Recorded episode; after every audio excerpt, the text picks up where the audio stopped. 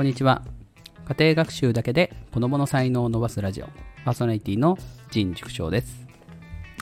えー本日のテーマは、えー子育てにおける害虫の価値ということでお話ししていきます。えーまず、ちょっと驚きの数字を。子育ての時給っていくらぐらいだと思いますか？なあ一般的に最近は時給っていうと1000円から1200円ぐらいが多いのかなって、えー自分の家の近くのマックでもそのぐらいだったかな。うん。だから、まあ、子育てってあんまりお金で換算することがないので、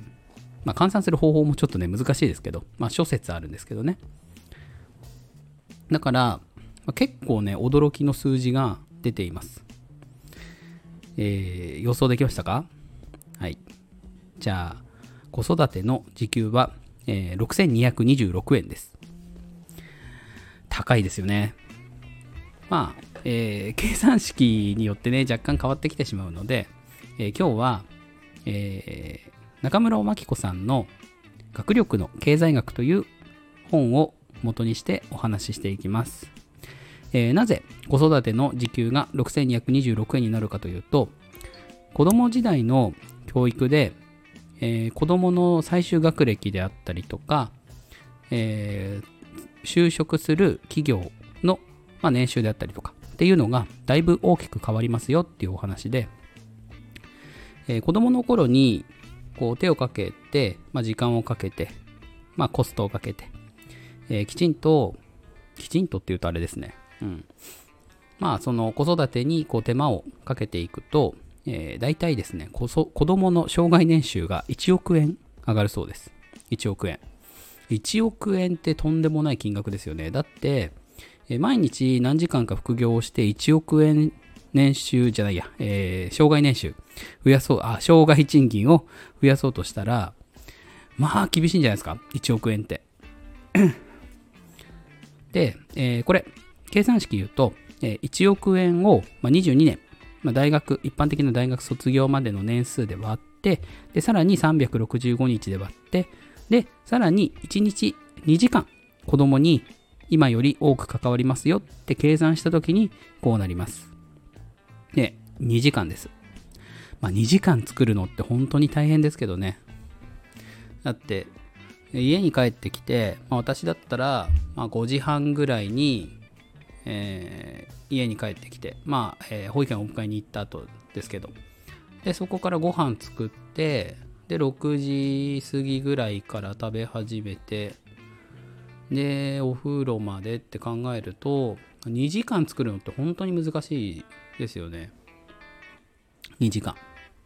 でもその2時間で子供の生涯賃金が1億円上がるとしたら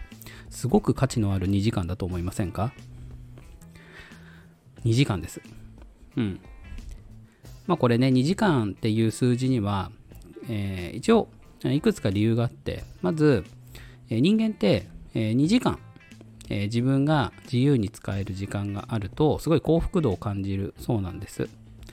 で、まあその2時間っていう時間を、えー子供も大人も、まあ、自分が、えー好きなように使えるようにするっていう意味の2時間。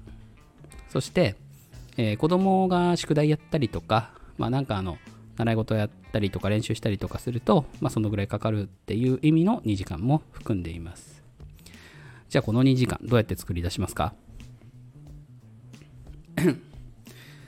で、今日のテーマのお話が出てくるんですよね。子育てにおける害虫の価値。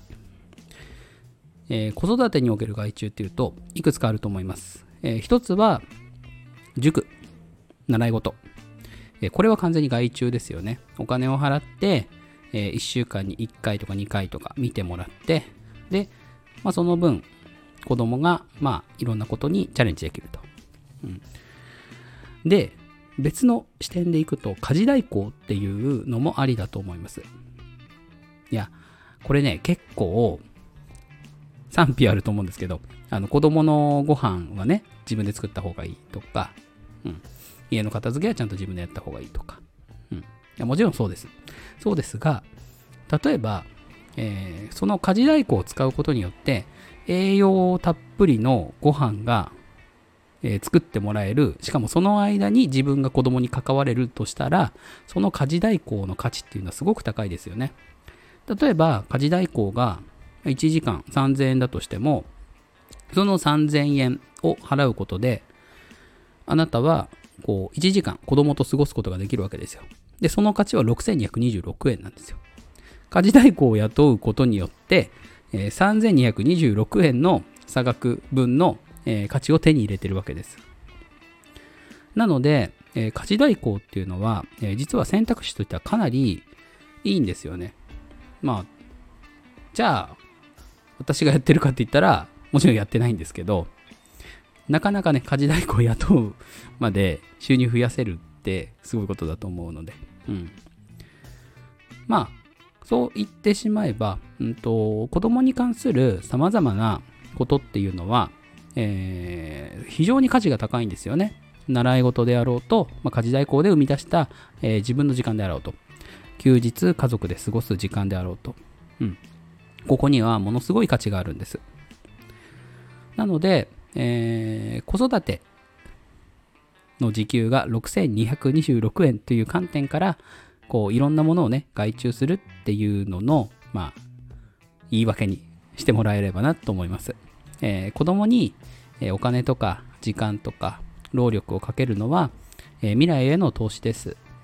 えー子供がこう将来こう自分が楽しく生活できるようにするために今親ができることっていうのはしっかり時間を作ってあげればたくさんあるんじゃないかなと思います。